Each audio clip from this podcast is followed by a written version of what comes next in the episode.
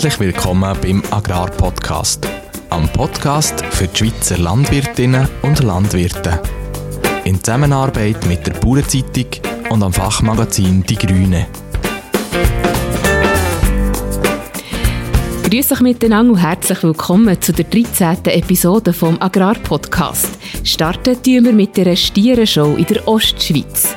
Jawohl, schaut den Stier an. Ein Stier, der mir gefällt. Äh, mit der hervorragenden Flankenteufel, mit einer guten Brustbreite, stabile Linie, hat ein ganz gutes Becken, ein längs breites Becken mit einer guten Nähe. Von der Tradition zur Innovation, in Liessach steht schweizweit die erste thermische Beizanlage zur Saatgutbehandlung. Der Jürg Vollmer hat sich diese Anlage von nachem angeschaut. Die thermische Behandlung tun wir eben mit Dampf arbeiten. Das heisst, wir nehmen gereinigtes Saatgut, bringen das in die Anlage rein, wo wir mit, äh, mit Heißdampf draufkommen. Das heisst, irgendwo zwischen 65 und 72 Grad geben wir Dampf. Vielen ist er ein Begriff. Der Landdienst, heute besser bekannt unter dem Namen AgriViva, feiert sein 75-Jahr-Jubiläum. Ein Blick in eine Gastgeberfamilie vermittelt nach Dominik Rast. Das nächste Gespräch hat eigentlich ein Streitgespräch dürfen sein. Die zwei Politikerinnen, Christine Badetscher und Ursula Egli, haben sich an virtuellen Tisch gesetzt und haben mehr Übereinstimmung zum Thema Agrarpolitik gefunden als erwartet. Den Tisch räumen wir noch gerade nicht ab und lassen uns den nächsten Gang den Kandidatinnen von der SRF Landfrauenküche servieren. Wir sind schon alle Kandidatinnen von SRF bei den Leuten Landfrauenküche besuchen. Die einzelnen Porträts von diesen sieben Landfrauen erscheinen jetzt nah bis nah in der Bauernzeitung und auf der Webseite. Ob sie Hunger haben bei ihren Beizengesprächen, ist noch schwierig zu beurteilen. Was wir aber wissen, ist, dass sie sich wahnsinnig gern in die Pfanne hauen. Die zwei Chefredaktoren Vollmer und Krebs besuchen wir erneut im scharfen Ecken. Jetzt schnurrt man seit 30 Jahren von diesem CRISPR-Cas und es gibt noch keine einzige Sorte auf dem Markt, die beweisen kann, was das für eine neue Wunderwaffe soll sein Ja, das ist aber nur wegen diesen politischen Widerständen. Ich komme verrückt, wenn ich daran denke, dass sogar der Schweizer Bauernverband die Genshare ablehnt. Der Sebastian Hagenbuch findet in seiner Kolumne «Plötzlich Bauer» klare Worte für die Mödeli von seinen Mieterinnen und Mietern auf dem Hof. Es fängt damit an, dass ein kleines blaues Fass mit Spezialfutter in einer Ecke steht. Wenn ich dann nach einer Woche nichts sage, dann ist die Eigentümerin von dem Fass der Meinung, dass diese Ecke ganz offensichtlich ihr gehört. Hey ja, sie hat schließlich mit ihrem Fass markiert. Mein Name ist Renate Bachmann und ich begleite euch durch diese Episode. Präsentiert wird euch der Agrarpodcast von agrarjobs.ch, dieser Stellenplattform, wo Arbeitgeber qualifizierte Mitarbeiter und Mitarbeiterinnen aus und um die Landwirtschaft finden. An der Stierenschau im St. Gallischen Wattwil werden Stiere von der Rasse Original Braunvieh und Braun Swiss rangiert und punktiert. Die Redaktorin Esther Thalmann hat für die Bauernzeitung am Anlass teilgenommen. Mit heimgebrungen hat sie nicht nur einen Zeitungsartikel mit den Resultaten der Show, sondern auch ihre ganz persönlichen Eindrücke von diesem Traditionsanlass. Ich muss es zugeben, ich bin im Vorfeld recht nervös. Bis jetzt ist Tierzucht nämlich eher ein Randthema für mich. Bei Pflanzen und Bäumen, da fühle ich mich viel mehr daheim. Immerhin, der Ort vom Geschehen ist einfach zu finden. Ein Gefährt mit Anhänger nach dem anderen sind kurz nach dem Bahnhof rechts abgebogen, Richtung Markthalle Wattwil. Ganze 88 Original Bruni und Brown Swiss Stier sind aufgefahren und die 21 Abteilungen präsentiert worden. Damit Tiere Gattung machen, also kein verschissenes Hinterteil haben, werden sie gerade beim Ankommen gewaschen. Für 5 Franken kann man den Waschservice in Anspruch nehmen. Zahlt wird auf Vertrauensbasis, bar ins Kesseli. Was mir als erstes auffällt, fast nur Mannen und Stier. Also Testosteron pur.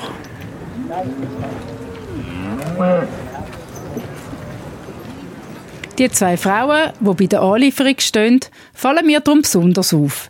Sie sagen vom Veterinäramt und kontrollieren den Transport und Papier, wird mir gesagt. Auf die Zwölfe hin nimmt der Frauenanteil zu. Der Rest der Familie kommt zum Mittag. Auch drei Obertoggenburger Grosstierärztinnen sind auf dem Platz. Sie sind nicht etwa dienstlich da. Sie wollen ganz einfach ihren Kunden, also den Bauern, Grüezi sagen. Es sei schön, mal Kontakt zu haben, wenn keins von den Tieren krank sei, meint eine der Tierärztinnen. Immer mal wieder sieht man das Mannengrüppli zusammenstehen. Da ein Schnupf. Und dort ein Schnupf. Tja, dem Preis. Weiter fällt mir die unglaubliche Ruhe auf. Also nicht im Sinn von Stille, sondern jeder vor Ort weiß, was er zu tun hat. Jeder Handgriff sitzt, niemand ist es hektisch. Dann fängt die Schau an. Der OK-Präsident hat das Wort. Die Richtung umhängt, die Schierenschau, Stierenschau durchzuführen und glaube ich, gerottet auch, so wie ich das sehe. Was die Experten beim Richten im Segmel bieten, erinnert vom optischen her an eine einstudierte Choreografie. Fast wie ein Tanz sieht es aus. Auch bei ihnen. Jeder Schritt, jede Geste und jeder Ausdruck im Gesicht sitzt. Der Text auf der anderen Seite hat etwas von einem Fußballkommentar wo ein Superlativ den anderen jagt. Jawohl, schaut den Stier an. Ein Stier, der mir gefällt. Äh, mit der hervorragenden Flankentiefe, mit der guten Brustbreite, stabile oben Linie, hat ein ganz gutes Becken, ein längs breites Becken mit einer guten Nähe. Steht auf einem hervorragenden Fundament, ein guter Beinwinkel, ein trockenes, feines Sprungwerk, eine stabile Fessel, ein guter Vorderstand, ein hervorragender junger Stier. Ich habe einen Vorzug im zweiten. Gibt es vor Ort wirklich noch schöne und Top-Tiere? Frage ich mich nach mehreren Runden ernsthaft. Eine Antwort darauf will mir niemand geben. Einmal gibt es dann aber doch noch eine Rückmeldung von den Experten, wo es bei den Zuchtzielen noch ein Verbesserungspotenzial gäbe. Wir haben aber gewisse Unterschiede festgestellt im Fundament. Und da möchte ich euch vielleicht ans Herz legen, wenn ihr äh, in Zukunft Stiere äh, nachnehmen und zur Zucht weiterverwenden bisschen vermehrt auf den Vorderstand schauen. Ich denke, man kann euch etwas sagen, was nicht ganz gut ist, muss man immer rühmen. Selbstverständlich sind es hervorragende Stiere. Äh, aber wenn ihr äh, mal auf Vorderstand schaut bei den Stieren, findet man fast keinen, der einen korrekten Vorderstand hat. Und auf das muss man das Augenmerk tun, ähm, richten, richten in Zukunft, und das tut man vermehrt feststellen. Äh, und wenn halt dann äh, die Vorderstände nicht stimmen, so verhärtet sich das natürlich wieder weiter und dort äh, wird bitten, dass man das in Zukunft schauen die Highlights der Schau sind sicher Titelvergaben. Pro Rasse gibt es ein Mister Genetik. Nur Tiere mit dem Höchstwert beim Gesamtzuchtwert sind dabei im Rennen um den Titel. Gesamtzuchtwert, sehr wertvoller Zuchtwert, ist der, der am meisten aussieht, weil der Gesamtzuchtwert alles äh, tut, äh, verkörpern, was ein Stier oder was auch eine Kuh äh, wichtig ist. Und zwar ist das einmal Fett, Eiweiß, Milchmenge, jetzt die Funktionalität, alles ist im Gesamtzuchtwert enthalten. Und darum ist das auch ganz interessant und ein wertvoller Spezialwettbewerb. Rassenmeister kann werden, wer zu den Erstrangierten gehört. Unterschieden wird dabei nur nach Alterskategorien. Am Schluss gibt es zwei OB-Mister, einen älteren und einen jüngeren. Und bei den BS-Stier gibt es sogar drei, wie es noch Kategorien für die mittleren gibt. Mir scheint, nebst all dem Fachlichen, ist der Anlass auch aus einem zwischenmenschlichen und einem Unterhaltungsaspekt wichtig für die Teilnehmenden. Und auch ich lasse es mir nicht nehmen und kaufe ein paar Lösli. Für ein paar Sekunden träume ich vom Früchtekorb und wenn ich dann den per Zug heim transportiere. Wir kommen gerade zu der Züchung. Ein bisschen geschüttelt haben wir Michael dort jetzt züchen. Der Traum ist noch kurz. Andere Lösli-Zahlen wie meine werden aufgerufen und die Frage nach dem Heimtransport erübrigt sich auf elegante Weise. Schade eigentlich. Der Erlebnisbericht von der Esther Thalmann. Der Artikel dazu, der in der Bauernzeitung ist publiziert wurde, verlinken wir für euch in den Notizen von dieser Episode.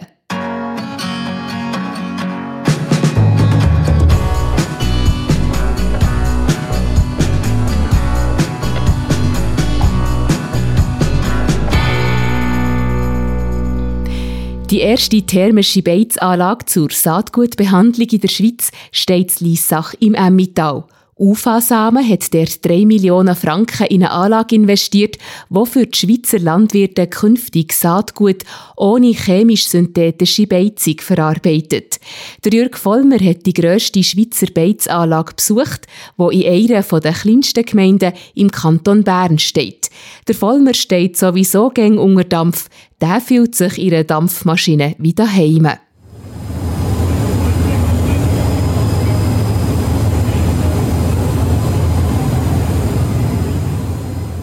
Die Schweizer Konsumenten wollen Getreide, wo ohne Pflanzenschutzmittel produziert worden ist.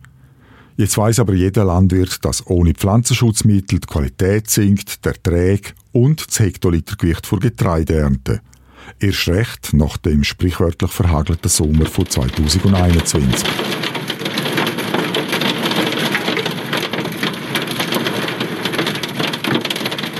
Saatgutproduzenten müssen also eine Möglichkeit finden, das Getreide ohne Pflanzenschutzmittel zu behandeln.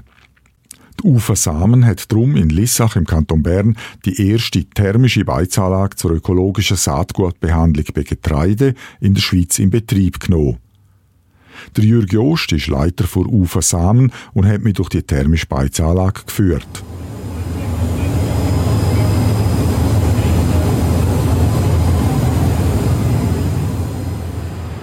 Gegen welche Krankheiten muss das Saatgut behandelt werden?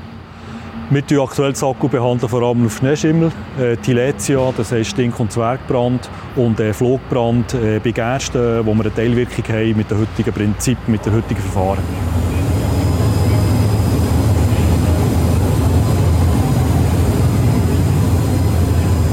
Und von welchen Mengen reden wir hier in der Schweiz? Äh, aktuell werden ca. zwischen 22'500 und 23'000 Tonnen äh, Saatgut in Handel gebracht, jährlich wiederkehrend. Und davon sind 2'500, 2600 Tonnen im Moment bio oder ungebetzt. Aber der Markt tut wachsen.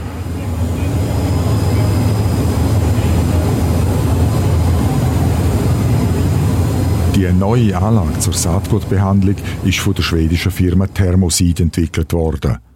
Thermosid, das ist eine Tochter von der Agrargenossenschaft Landmännen, so eine Art schwedische Fenaco. In Skandinavien sind schon sechs von diesen thermischen Beizanlagen in Betrieb, zwei davon in Frankreich.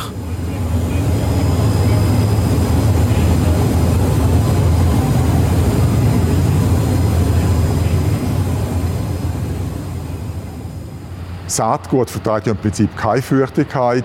Wie funktioniert denn die thermische Behandlung? Die thermische Behandlung tun wir eben mit Dampf arbeiten. Das wir nehmen gereinigtes Saatgut, bringen das in die Anlage hinein, wo wir mit, äh, mit Heißdampf draufkommen. Das heisst, irgendwo zwischen 65 und 72 Grad Dampf. Die Anlage, in der Anlage innen verbleibt nachher das Saatgut zwischen 60, 90, 100 Sekunden, was äh, behandelt wird mit diesem Dampf. Hinein. Dann geht es auf eine Trocknung, wo wir es zurücktrocknen und am Schluss wird es zurückgekühlt. Und das Ziel ist, dass wir eigentlich mit den gleichen Feuchtigkeiten und mit den gleichen Temperaturen vom Saatgut aus der Anlage rausfahren, wie wir es vorher aus dem Lager rein haben eingefüllt Und die Tests, die wir jetzt da gefahren sind, die bringen eigentlich das Resultat, dass wir das herbringen.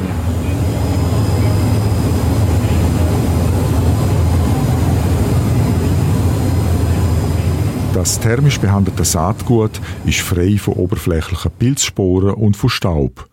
Steht der Bauer jetzt mit dem auf der sicheren Seite? Wir unterscheiden zwischen Samen- und bodenbürtigen Krankheiten. Äh, bei den Samenbürtigen bringen wir genau das gleiche Resultat her wie die chemische. Das heisst, wir bringen 85% Keimfähigkeit her und das äh, Saatgut ist goldig nachher, wenn wir das über die thermische Anlage äh, gereinigt haben. Dann geben wir das Saatgut dem Landwirt raus. Der Landwirt bringt das in, sein Umfeld, in seine Felder rein. Und wenn dort natürlich bodenbürtige äh, Pilze vorhanden sind, dann können die natürlich auf dem Saatgut ihre Wirkung haben.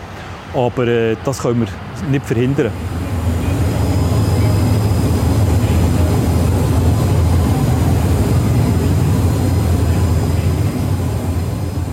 Jürg Jost, Sie haben am Anfang von unserem Gespräch gesagt, dass die Nachfrage nach Alternativen zur bisherigen Beizung von Getreide in der Schweiz groß ist. Heißt das, dass schon in ein paar Jahren das gesamte Saatgut für Schweizer Landwirte thermisch behandelt wird?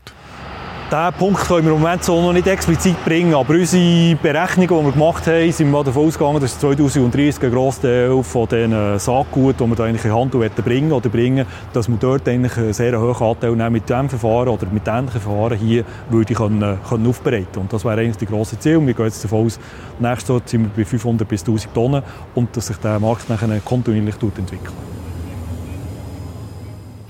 Mehr Informationen über die erste thermische Beizanlage zur Saatgutbehandlung in der Schweiz lesen ihr auf der Website von unserem Fachmagazin Die Grüne. Der Link dazu findet ihr in den Notizen zu dem Podcast.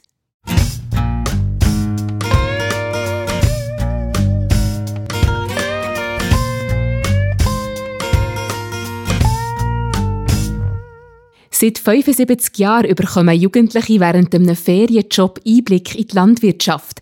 Was 1946 als Landdienst lanciert worden ist, heisst seit 2009 AgriViva. Der Verein koordiniert das Angebot von der rund 800 Betriebe. Die Jugendlichen können auf der Website einen Betrieb auslesen und sich direkt anmelden. Wir haben Vanessa Eberhardt und Meja Urban im bernischen Kilberg besucht. Wie das so zu und her geht, weiss die Redaktorin von unserem Fachmagazin Die Grüne, die Dominique Rast. Was macht Meja Urban in ihrem Agriviva-Einsatz? Die 18-jährige Meja Urban macht ein Zwischenjahr. Nachher will sie Ergotherapeutin werden. Bei Vanessa Eberhardt hilft sie beim Herdöpfeln, aber auch in der Küche. Weil Eberhardt bauen gerade und so sitzen zum Teil 17 Leute am Mittagstisch. Wieso bietet Vanessa Eberhardt Agriviva Einsätze an? Auf die Idee gebracht hat sie ihre Schwiegermutter. Die hat früher zur Erntezeit Landdienstjugendliche aufgenommen. Die Planung für das Bauprojekt war aufwendig. Weil Eberhardt bauen zusammen mit der Familie Savary aus Winigen einen Milchfeststall mit Biogasanlage. Wegen dem ist Vanessa Eberhardt um jede helfende Hang froh, wo er bei den Arbeiten auf dem Hof und mit den zwei kleinen Töchtern hilft. Ist es denn nicht anstrengend, Menschen im Haus zu haben, die nicht zu der Familie gehören? Die Vanessa Eberhardt ist nicht auf dem Hof aufgewachsen. Sie hat lange für eine grosse Sportartikelfirma geschafft und für diese Stelle ist sie viel gereist. Seit sie Kinder hat, konzentriert sie sich auf die Mitarbeit auf dem Betrieb und auf die kommunale Politik. Sie schafft nämlich noch als Gemeinderätin. Dass jetzt ein Haufen Leute am Tisch sitzen und zum Teil mit ihr und der Familie unter einem Dach leben, das findet sie bereichernd. Wir haben einen Lernenden, eine Angestellte und jetzt auch Agriviva-Jugendliche, sagt sie. Das ist eine coole Runde. Was braucht es, wenn jemand Einsätze anbieten will? Wer Einsätze anbieten will, der braucht Platz, Zeit und Geduld. Die Einsätze die sind nicht nur eine grosse Entlastung im Alltag, sagt Vanessa Eberhardt. Es ist wirklich auch eine Bereicherung. Und hast du Erfahrung? Ja, ich habe mehrmals Landdiensteinsätze gemacht, zu Wohlen bei Bern. Und ich habe es immer toll gefunden, Teil dieser Bauernfamilie zu sein. Ich war einfach heillos unbegabt mit dem Traktorfahren. Aber Roststall ausmisten, das habe ich sehr gerne gemacht. Wer mehr über Agriviva wissen oder in Jubiläumssong zusammen auf das Feld von Cool hineinhören will, der kann das unter www.agriviva.ch.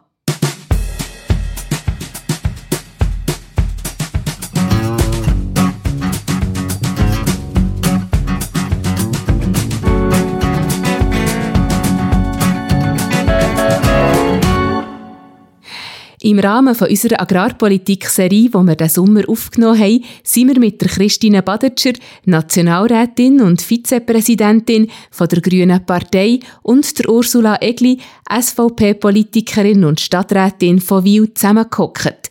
Wir haben die zwei unter anderem gefragt, was sich in ihren Augen konkret an der aktuellen Agrarpolitik ändern müsste ob es der Stadt Landgraben überhaupt gibt und wie sie zum Werbeverbot von Billigfleischimporten stehen. Das Gespräch mit den zwei Politikerinnen geführt hat der Chefredakteur von der Bauernzeitung, der Adrian Krebs. Die Ausschnitte für einen Podcast zusammengestellt hat Sarah Hostettler.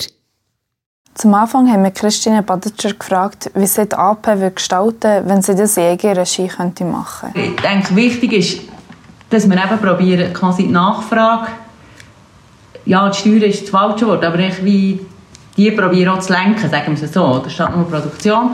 Und dann würde ich auf die bestehenden Labels setzen, weil ich finde, eigentlich haben wir mit denen, die sind zwar vielleicht auch ein bisschen kompliziert und so, aber gleich im Großen und Ganzen finde ich, sind die gleich in sich wenigstens so stimmig. Also ich kenne auch vor allem Biolandwirtschaft und dort finde ich, ist die Administration an sich handelbar, weil es, weil es äh, ja, das ganze Label in dem Sinne und auch Kontrolle so finde ich das gut. Und darum sage ich, es ist viel einfacher, quasi, wenn wir über die Labels mehr machen können, als alle Landwirtschaftsformen in, den Detaillierungsrat zu ähm, regeln. Und darum würde ich quasi schauen, dass wir die Labelprodukte quasi fördern und dann anhand von dem Produktion ein bisschen in die Richtung zu lenken, die man will. Ursula Egli hat an diesen Punkt angeknüpft. Was natürlich cool wäre, wenn man irgendeinen Mechanismus hätte, wo man könnte, äh, äh, den, den Grad erhöhen, den der Konsument ausgibt für mhm. Äh, die Lebensmittel. Mhm. Also du bist ist ja bei irgendwie, was kann ich, 7 Prozent. Und, und ja. früher, wenn im Ausland dann vergleichst, wenn du ins Ausland gehst, sind ja die Lebensmittel im Ausland im Verhältnis zu ihren Lohnkosten ja. extrem hoch zum Teil. Mhm. Und das ist schon, in Frankreich ist das schon so. Und dann denke ich, wenn, sie, wenn wir könnten einen Mechanismus haben, dass bei uns die Bevölkerung eben auch mehr müsste ausgeben für die Lebensmittel. Aber man will ja das gar nicht, weil wir haben ja das Geld fürs andere noch, eben die Wirtschaft wieder angucken und, und, und. Das ist so der Rattenschwanz. Grundsätzlich ist das Lebensmittel das Wichtigste, was wir, was wir müssen haben, um überhaupt zu leben können. Ein PC muss ja nicht zwingend haben. Und das ist doch so, so, eine, so eine Diskrepanz. Irgendwie, wir schrauben immer an dem, an dem Rädchen von wegen nur billiger und nur billiger. Und, und mit dem Risiko, es geht wahnsinnig viel kaputt. Und das Risiko habe ich eben schon das Gefühl, das haben wir jetzt, oder? Wenn man den Grenzschutz, wir müssen nicht mal wahnsinnig erhöhen, aber wenn man heute sieht, was man was, wie billig zum Beispiel das Fleisch importiert wird und dann noch in Aktionen verschärft wird. Ich meine, das ist echt, das ist jetzt nicht ja klar, das ist Gewerbefreiheit, aber die Frage ist ja schon, es entspricht wirklich, widerstrebt, nein, widerspricht allen Zielen, die wir haben, oder? Von Tierschutz, Klima, alles, die, die Aktionen von dem, von dem Importfleisch. Und dann könnte man schon sagen, ja, das, das verbietet man halt. Was meinst du zum Werbeverbot für Billigfleischimporte? Das ist ja das BLW, tut das jetzt äh, promoten. Es würde sicher wieder etwas auslösen, was positiv für die Schweizer Produktion ist, natürlich. Ja. Aber was dann eben suggeriert beim Konsument, weiß man nicht. Also mhm. eben dann geht nur wieder ganz aufs Fleisch verzichtet oder will einfach das Schweizer Fleisch eben, weil es am meisten ist dann eben gleich zu teuer. Also das sage ich ja selber auch. Wenn, wenn ich jedes Stück Fleisch müsste posten, würden wir keinen Teil brauchen. Aber wenn es einfach kannst zum Früheren rausholen, ja. dann ist es schon anders. Ja. Und gleich hat der Konsument aber bei uns in der Schweiz schon auch die Möglichkeit zu, zu günstigen Lebensmitteln, wenn er sich ein bisschen bewegt und wenn er will. Das ja. hat er. Aber er muss sich aktivieren. Genau. Während dem Gespräch sind auch neue Ideen entstanden, die die zwei Politikerinnen besprochen haben. Ja, aber, Unternehmen, ja. Was würde passieren, wenn wir jetzt am Selbstversorgungsgrad schrauben, wenn wir der würde, sagen wir mal, 10 Prozent Was das würde auslösen in der, in der schweizerischen Landwirtschaft. Aufentun? Ja. Minimalvorschrift machen? Ja, dass man der, der, der Label ein bisschen hebt, dass wir, dass wir mehr selber produzieren müssen, bevor dann vom Ausland etwas reinkommt. Zum Schluss haben wir unsere Interviewpartnerinnen gefragt, wie sie den Stadt-Land-Graben empfinden. Ich finde, es ist, es ist nicht, dass man einen, Stadt-Land-Graben hat. Da finde ich es nicht. Mhm. Es sind einfach die Ansichten, die auseinandergehen.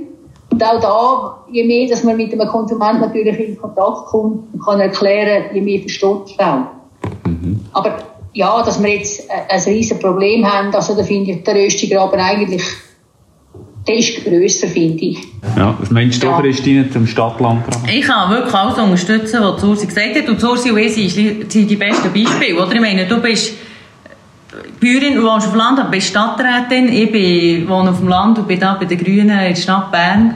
Und meine, ich, ich wechsle, ich fahre alle Tage über den Stadtlandgraben. Darum muss ich jetzt ja so einen Offroader haben. Und da können wir den Graben fahren, gell? das ist gesagt. Nein, das Gespräch zwischen der Christine Badetscher und der Ursula Egli, wo ursprünglich als Streitgespräch geplant war, hat sich zum einem konstruktiven Brainstorming entwickelt. Auch wenn sich die zwei nicht in ganz allen Punkten einig waren, hat es doch einen Haufen Übereinstimmungen gegeben. Ein Beweis, dass Politik nicht gern konfrontativ muss sein, sondern auch mal harmonisch kann überkommen.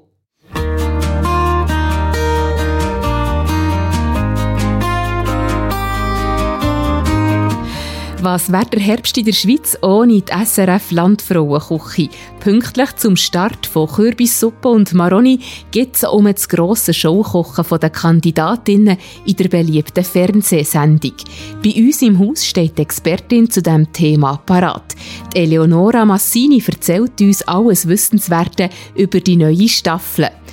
Eli, die Landfrauenküche von diesem Jahr geht los. Dir stellen sämtliche Kandidatinnen vor.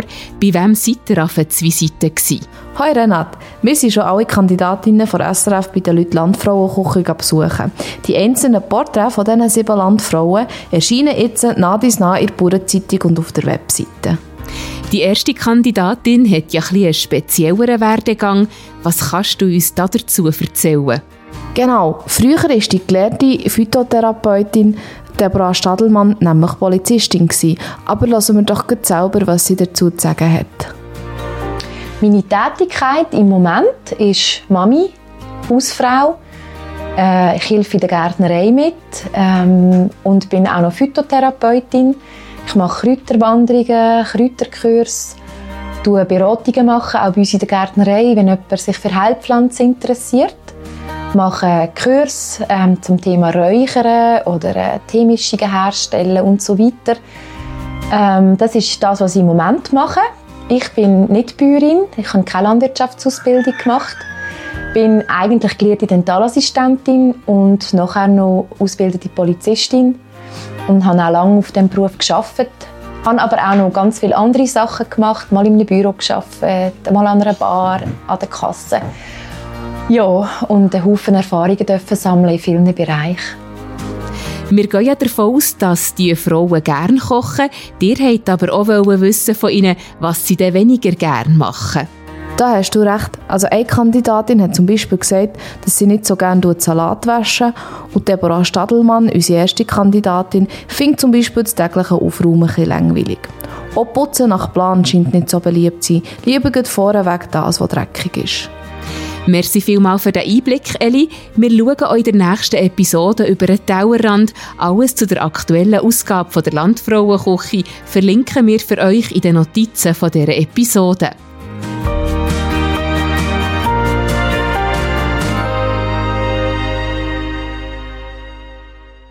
Unsere zwei Chefredaktoren Vollmer und Krebs kann man einfach nicht alleine lassen. Die sind sich so einig wie der Bundesrat, nämlich überhaupt nicht. Kaum hocken der Vollmer und der Krebs in ihrer Stammbeiz am scharfen Ecken, zanken sie schon um. Aber seien wir ehrlich, wenn zwischen diesen zwei Chefredaktoren die Fetzen fliegen, ist das für uns Zuhörer ein Genuss. Die zwei grundverschiedenen Temperamente, der Bündner Dialekt vom bärbeissigen Vollmer und der Berner Dialekt vom mehr oder manchmal auch weniger diplomatischen Krebs aber hört doch gerade selber.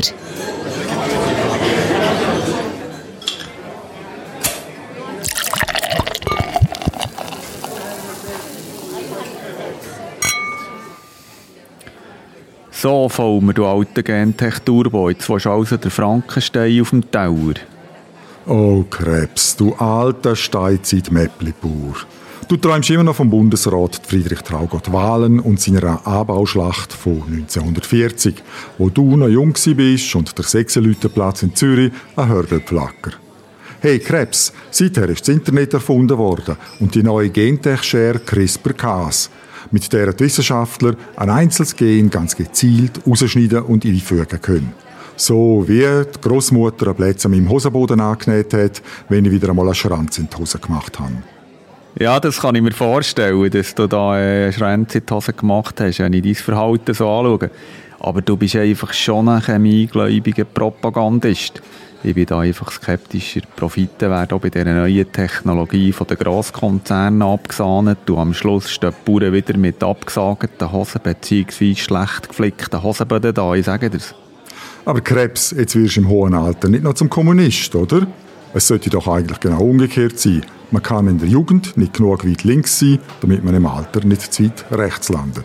Nein, nein, Vollmer, da musst du nicht Angst haben. Meine revolutionäre Phase ist schon lange vorbei. Nein, nein, ich bin eher wie ein alter Hund, der im ständigen grossen Knochen vor die Nase gehabt wird und gäng, wenn du reinbeissen löst er sich in Luft auf. Schau doch einmal die Weltlage an. Trotz allen neuen Technologien in der Landwirtschaft sind 60% der Armen auf der Welt Bauern. Und denen, die nicht arm sind, geht es auch nicht unbedingt grossartig im Schnitt.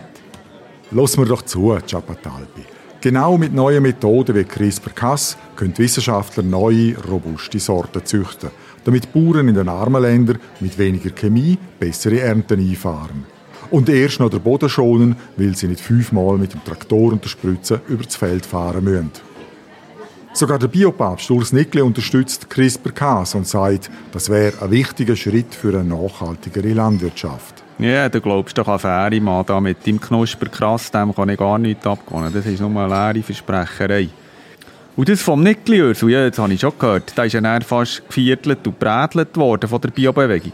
Aber das einzelne Sätzchen zur Gentechnologie hat ihn halt auch wahnsinnig berühmt gemacht und darum muss er es immer wiederholen in den Talkshows und sonst überall, wo man ihm ein Mikrofon hat. Du bist doch einfach ein Ketzerkrebs. Oder neidisch, weil du nicht so viel Fan hast wie der Biopapst Nickli. Du bist halt nur der Gummistiefeldiakon aus dem Gürbental. Und im Unterschied zum Papst im Vatikan ist es beim Urs Nickli nicht nur eine Glaubenssache.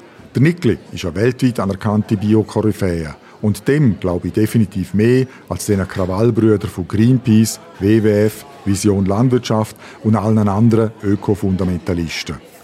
Ja, ja, ich weiss, dass sie deine Lieblings finden. Und mir gehen die Keibo immer wieder auf die Gäder. Aber der ganze Hahnenkampf in dieser Ökoszene wegen dem Gentech-Zeug, das ist mir alles komplett schnurz.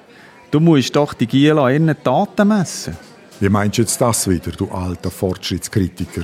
Jetzt schnurrt man seit 30 Jahren von dem CRISPR-Cas und es gibt noch keine einzige Sorte auf dem Markt, die beweisen kann, was das für eine neue Wunderwaffe soll sein Ja, das ist aber nur wegen diesen politischen Widerständen. Ich komme verrückt, wenn ich daran denke, dass sogar der Schweizer Bauernverband die Genshare ablehnt. Dabei könnte der SBV gute Share brauchen, um dort die alten Zöpfe abzuschneiden. Und jetzt kommst auch noch du daher. Du jammerst immer, dass es in der Agrarpolitik nicht vorwärts geht. Dabei stehst du mit deinen Kommentaren selber auf Brems wie ein Fahrschüler in der ersten Fahrstunde. ja, ja, ich bin eben alter Bremser. Im Bob wäre ich zu hinterst gehockt, um zu schauen, dass du vorne kein Seich machst. Aber item für die Vermarktung der Schweizer Produkte ist das GVO-frei auf alle Fälle ein super Argument. Du, es wäre ein fertiger Blödsinn, in der Euphorie von Fortschrittsministranten wie dir auf das zu verzichten. Also Ministrant und ich, das passt nicht zusammen, ich bin nämlich reformiert. Und mit dir als Bremser würde ich auf der Bobbahn in St. Moritz nicht einmal zum Starthäuschen rauskommen. Hast du schon mal ein Lebensmittel gesehen, wo GVO-frei draufsteht? Nicht einmal auf deiner grusigen vegetarischen Sojaspaghetti-Sauce, mit der du mich letzte Woche fast vergiftet hast. Es weiß doch heute kein Mensch mehr, was GVO-frei ist. Das ist ein Relikt aus den 90er Jahren, wie du. Du erzählst doch einfach einen fertigen Kabiskrebs. Jesus, voll, mir den würde ich auf keinen Fall vergiften, du alter Fortschrittskorknab halt. Sonst hätte ich ja keinen sturen Bündnergring mehr zum Zanken. Und ich sage dir, viel lieber Görbentaler Kabis als GVO Soja. Unser Bier ist auf jeden Fall gentechfrei. Prost, Vollmer! Prost, Krebs!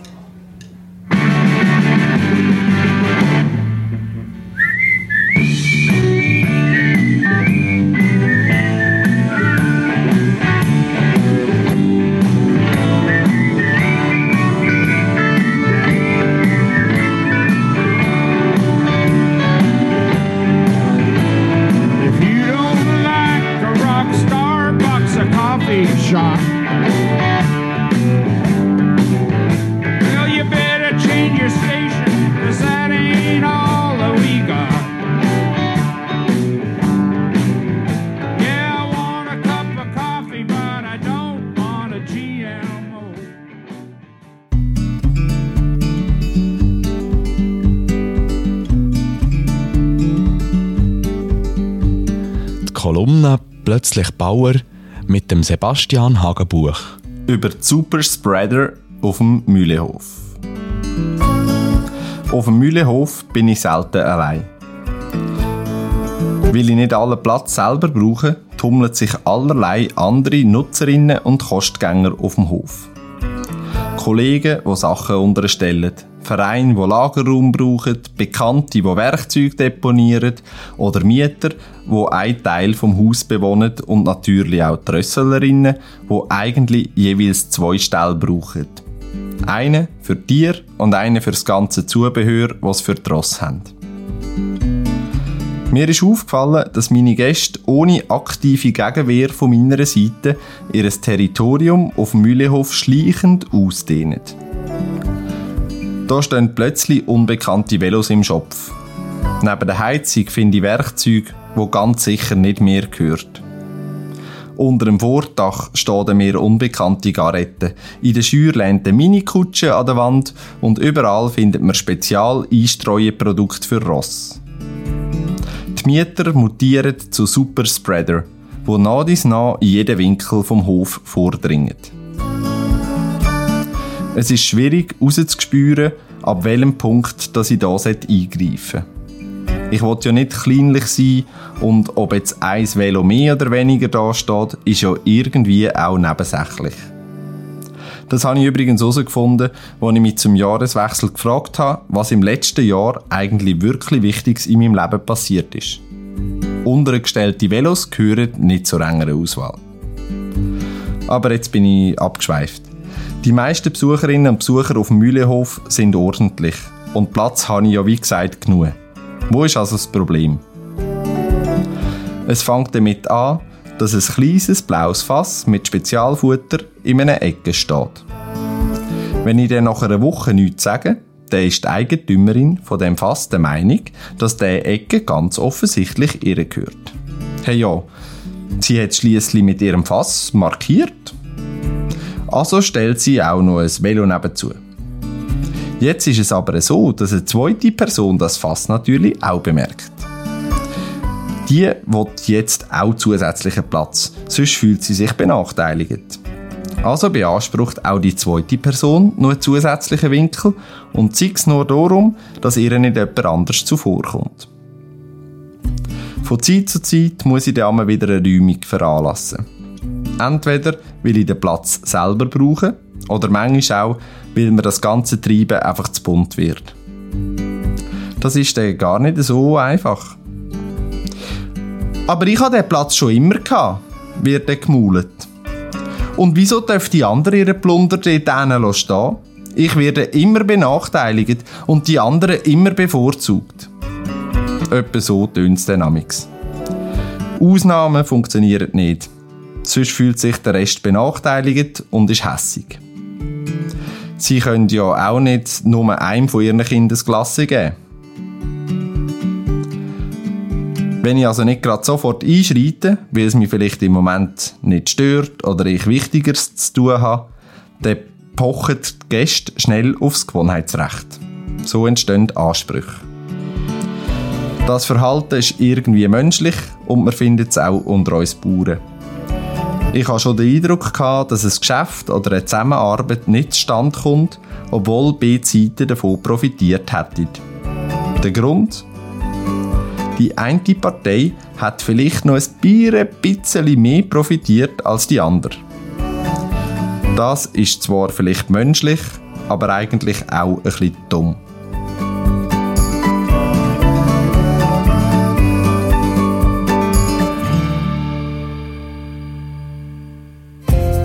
Und jetzt kommen wir zu den Agrarpodcast Kurzmeldungen.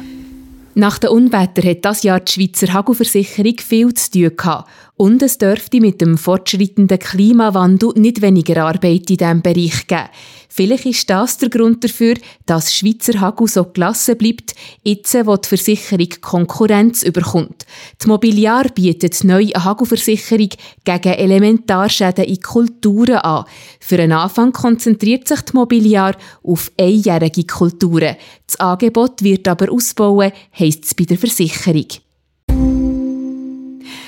Eine Weiterentwicklung soll so bei der Deklaration von Lebensmitteln geben. Nicht nur bei Brot soll auf einen Blick klar sein, wo das es hergestellt ist worden, sondern auch bei Feingebäck, Milchprodukt und Fleischwaren. Im Gegensatz zum Bundesrat findet der Nationalrat das eine gute Idee und schickt die Motion in die kleine Kammer.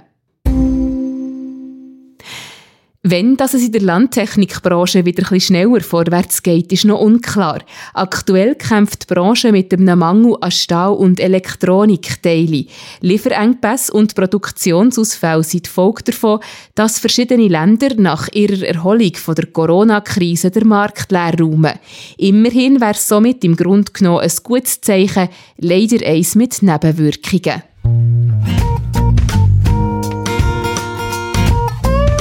Präsentiert wurde ist euch der Agrarpodcast von agrarjobs.ch. Dieser Stellenplattform, wo Arbeitgeber qualifizierte Mitarbeiter und Mitarbeiterinnen aus und um die Landwirtschaft finden.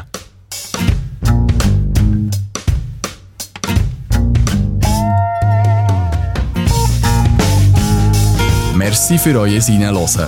Das war der Agrarpodcast von Bauernzeitung und am Fachmagazin Die Grüne. Weitere Informationen zu den Themen dieser Sendung findet ihr in der Beschreibung dieser Episode. Wir freuen uns, wenn ihr unseren Podcast abonniert, bewertet und teilt oder unseren Kommentar schreibt. Habt's gut und bis zum nächsten Mal.